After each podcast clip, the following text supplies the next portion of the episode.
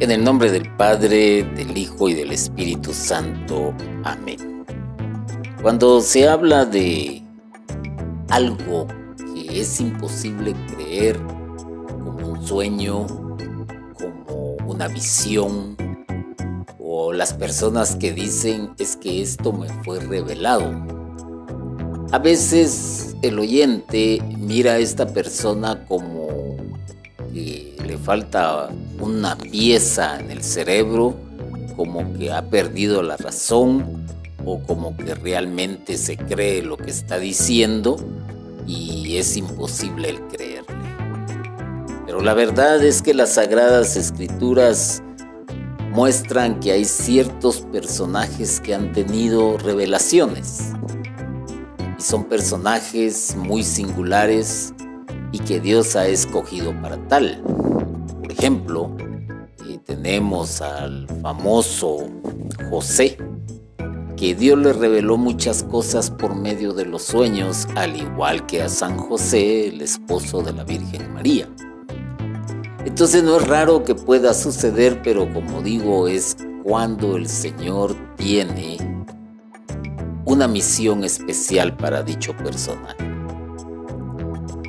Por eso es extraño que el bautista al presentar a Jesús ante todos diga que no le conocía. Esto lo puedes encontrar en el Evangelio según San Juan capítulo 1 versículos 31 y 34. ¿Y cómo era que no le conocía? Si eran primos. El bautista era seis meses mayor que Jesús. Era imposible que no lo conociera. Además había una relación y ya no lo transmitió también el Evangelio entre María y su prima. Isabel, en este caso la mamá de Juan el Bautista. Y él viene y le dice a todos, no lo conocía. Pero hay algo más profundo en esto. En esto, por eso hay que tener cuidado al leer las sagradas escrituras y saber interpretar cuando es en sí algo muy literal, cuando es metafórico, cuando es poético. Lo que el bautista quería decir o quería dar a entender era que al principio no sabía que Jesús era el Mesías, el enviado de Dios. Esa es la realidad. Todos esperaban al Mesías. Todos esperaban al enviado de Dios que supuestamente, según la mentalidad de muchos, iba a venir con un gran ejército para sacarlos de la esclavitud en que se encontraban nuevamente y a pesar de todo, por el imperio romano. Era la esperanza. Y entonces aquí podemos entender algo muy importante, porque Juan dijo que no le conocía, que no sabía quién era. Pues porque ni él mismo sabía que Jesús era el Mesías. Y le fue revelado. Le fue revelado para que él lo bautizará. Pero el mismo bautista aseguró que se le había dado una señal para reconocerlo como el ungido del Señor. En esta señal que él recibió es donde él le conoce por primera vez. Es la revelación de Dios para Juan es la revelación de Dios para Juan. Cuando estaba bautizando a Jesús en el río Jordán, vio que una paloma se posaba sobre la cabeza de su primo. Esa fue la señal. Y por eso es que le conoció. En ese momento, Juan Bautista recibió la revelación de Dios acerca de que Jesús era el Mesías esperado, hasta ese preciso momento. Caso contrario, pudiéramos decir que Juan se hubiese puesto contento porque su primo llegaba también a bautizarse como ya lo había hecho con otras personas. Porque Juan predicaba, Juan anunciaba una esperanza también, pero él anunciaba esta esperanza porque sabía que detrás de él venía alguien a quien él no era digno de desatarle la correa de sus sandalias. Pero no le conocía, entonces necesitaba tener una revelación de parte de Dios, un signo, un símbolo, un prodigio. Y sucede exactamente cuando ve que la paloma, que es símbolo del Espíritu Santo, se acerca y se posa sobre Jesús. Por eso presentó a Jesús como el que bautiza con el Espíritu Santo. Mira cómo está esto. Pues. Lo presenta de una manera mística, de una manera espiritual, más allá del entendimiento, más allá de la comprensión de las personas y de un pueblo que estaba siendo agobiado por la situación política, por la situación económica, por la situación social. Así que basándose en esta revelación, Juan Bautista no dudó en afirmar que Jesús era el Cordero de Dios que quita el pecado del mundo. Lo entendió. Le dio paso a la fe dejó la razón por un lado. No se puso a cuestionar, pero si este es mi primo, no se puso a cuestionarlo. No lo hizo. Y podríamos como deducir también de que probablemente María no le contó a su prima Isabel tal vez cómo fue el encuentro que tuvo con el ángel del Señor, porque si no, Juan pues lo hubiera conocido desde ese mismo momento. Pero no, se revela hasta el momento del bautizo. Hay que prestarle atención a esto porque es de suma importancia al decir que Jesús es el Cordero que quita el pecado del mundo. Se está indicando que solo Jesús puede perdonar el pecado. Ahí está. Y el bautista no habla de pecados del mundo, sino del pecado del mundo.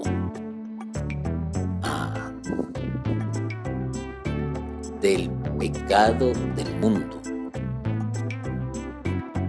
Por eso es que dijo que quita el pecado del mundo. No habla de pecados, el pecado del mundo todos los pecados del mundo forman un todo que se define como el pecado del mundo. Hay que profundizar más en este, en este pasaje bíblico y claro, se tiene que echar mano de la historia de la salvación, se tiene que tener conocimiento en teología, que para ponernos a explicarlo aquí sería demasiado amplio y nos llevaría bastante tiempo.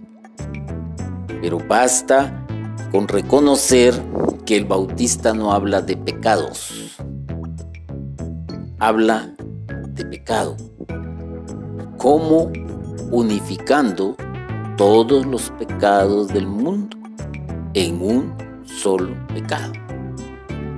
Y quiere decir con esto que es Jesús, quien viene a quitar todo el pecado existente en el mundo. El pecado es lo más terrible para una persona. Difícil decir que es un pecado, Sí, es difícil.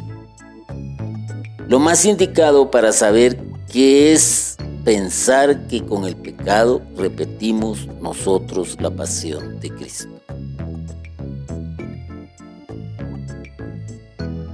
Los judíos, por medio de los romanos, llevaron al Señor al suplicio de la cruz.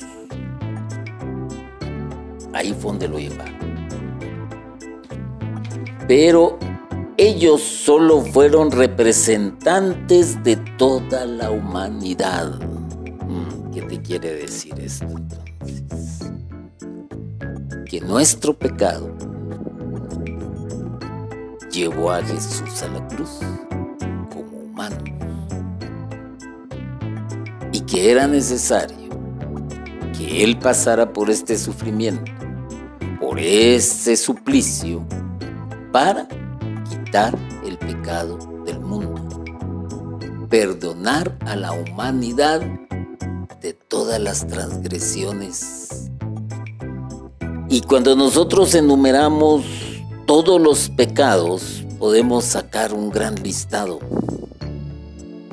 Hay unos pecados que son muy conocidos y que saltan a la vista, porque se le nota a la persona lo que es. Sabemos que se ha alejado de Dios, sabemos que su actuar, su proceder va en contra de lo que Dios quiere y el mundo es muy, la humanidad es muy sofisticada para disfrazar muy bien los pecados, pero iglesia nos ha enseñado que hay pecados de pensamiento. Esos no los ves. Puede ser una persona muy elegante, muy pulcra, con una conducta moral intachable, eh, una conducta social indiscutible, pero sus pensamientos, ahí tiene sus pecados. Y esos pecados también el Señor con su sacrificio en la cruz los hace desaparecer. Hay pecados de omisión, aquellos que inconscientemente cometemos por quizás el afán diario, quizás porque simplemente se nos olvidó hacer el bien por, las mismas problemáticas en que nos movemos continuamente en este diario vivir y como dije anteriormente, sociales, económicos, políticos. Hoy en día el mundo está de esa manera bastante convulsionada. Y ahora hay grupos quieren hacer valer el pecado como algo aceptable.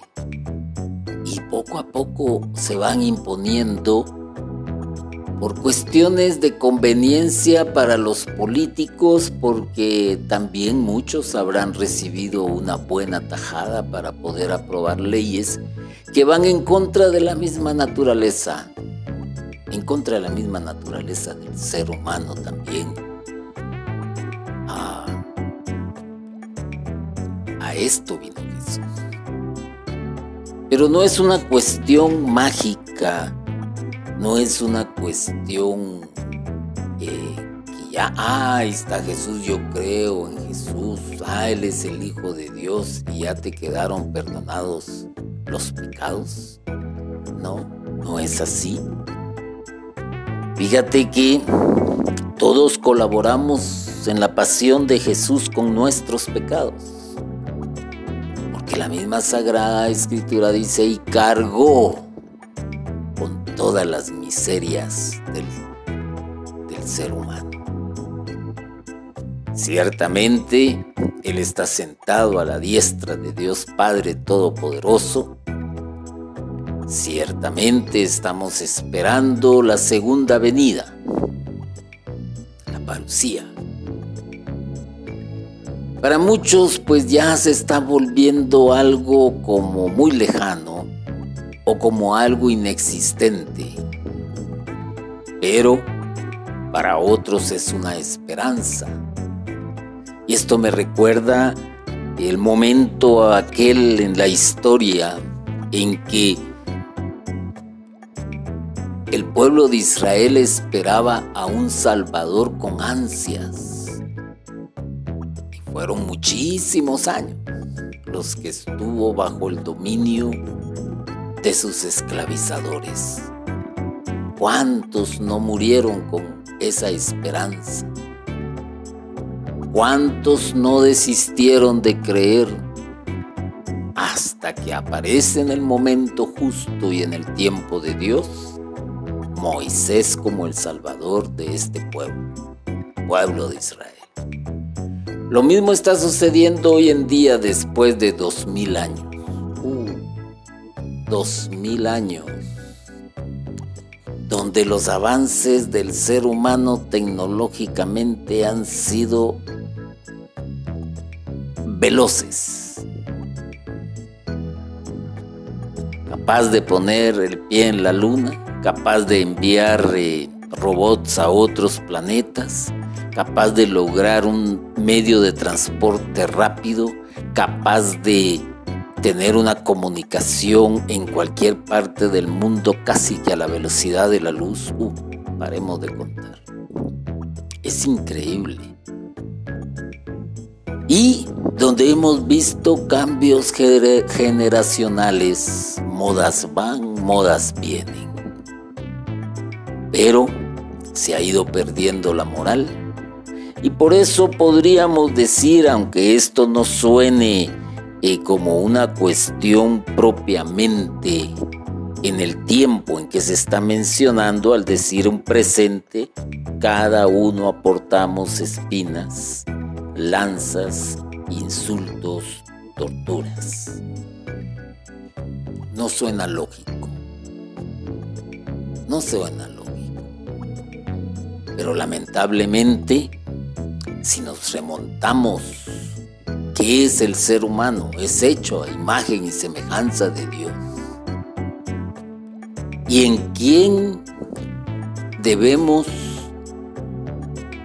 de pensar antes de hacer daño en el mismo ser humano? Porque es imagen y semejanza de Dios.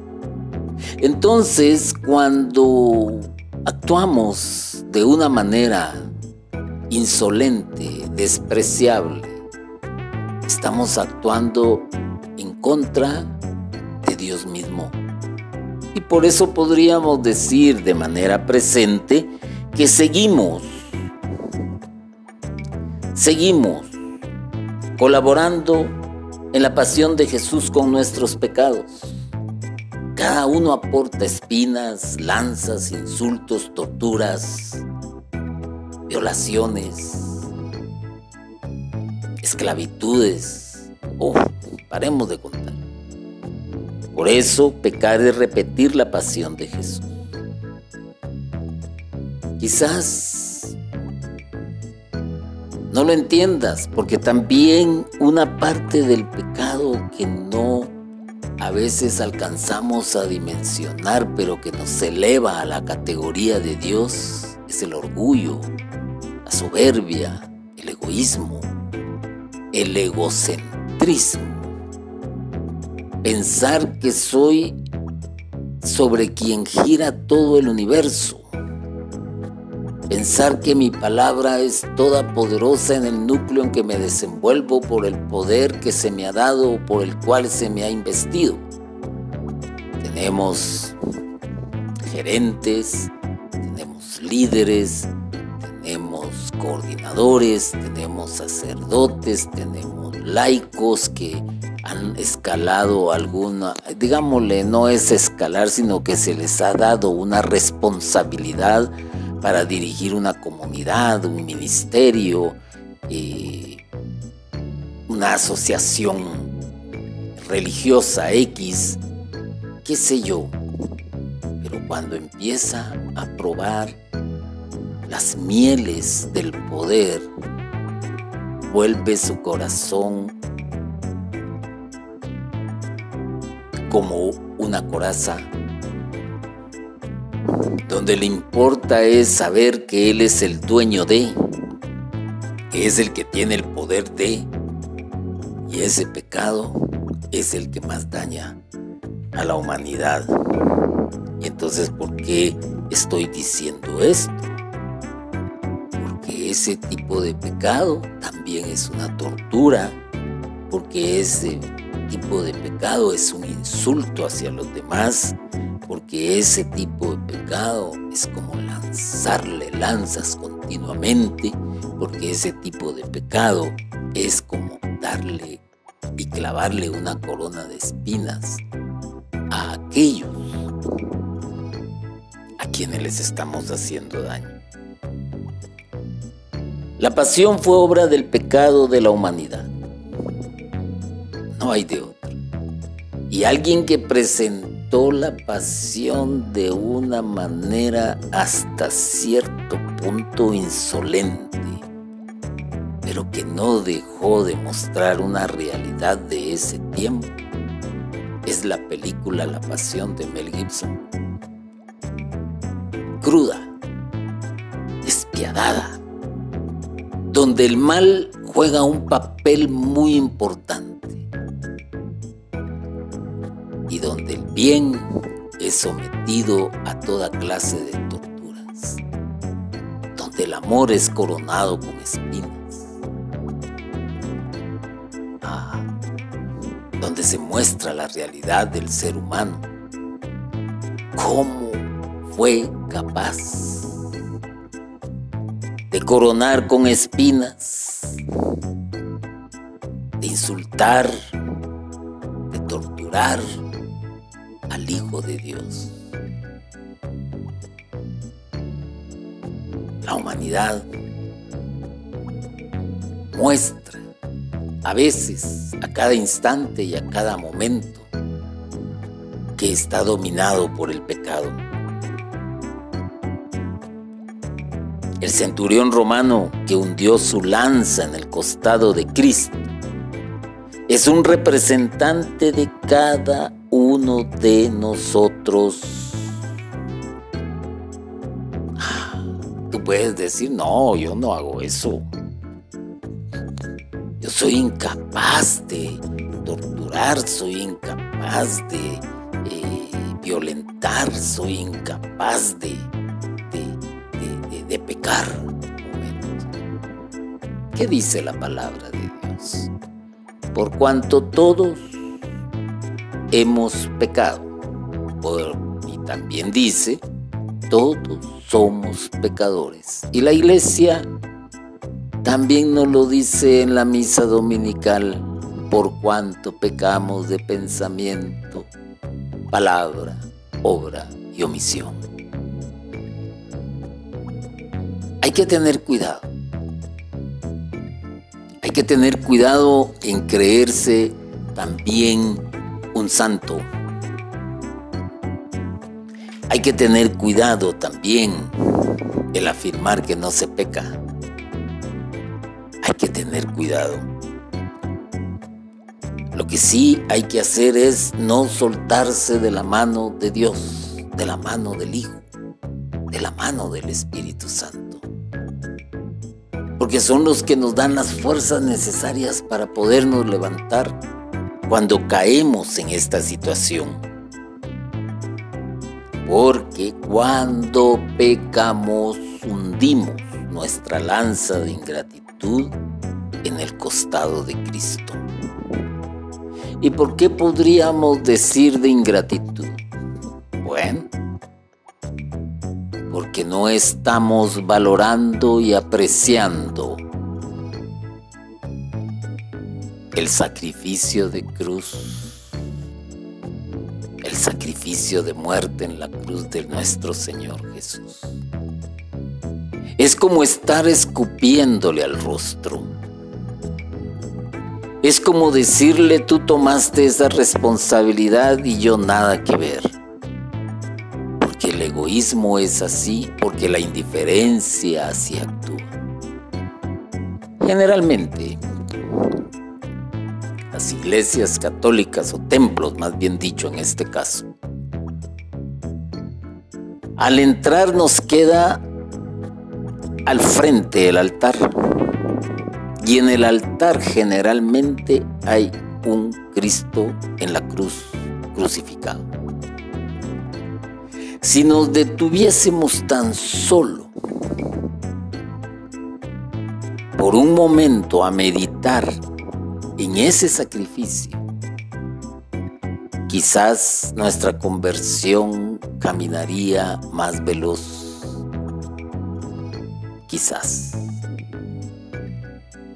Pero hay que reflexionar sobre el papel que jugó Jesús en este caso y que la revelación le vino a Juan el Bautista, quien no lo conocía. Y eso mismo te puede estar pasando a ti o a mí. Hemos visto a Jesús, mas no le hemos conocido.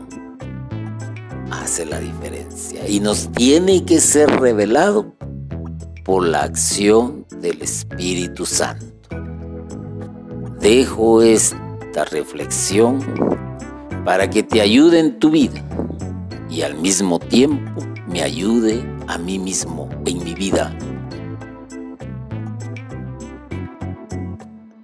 Bendito y alabado sea Jesucristo por siempre. Amén.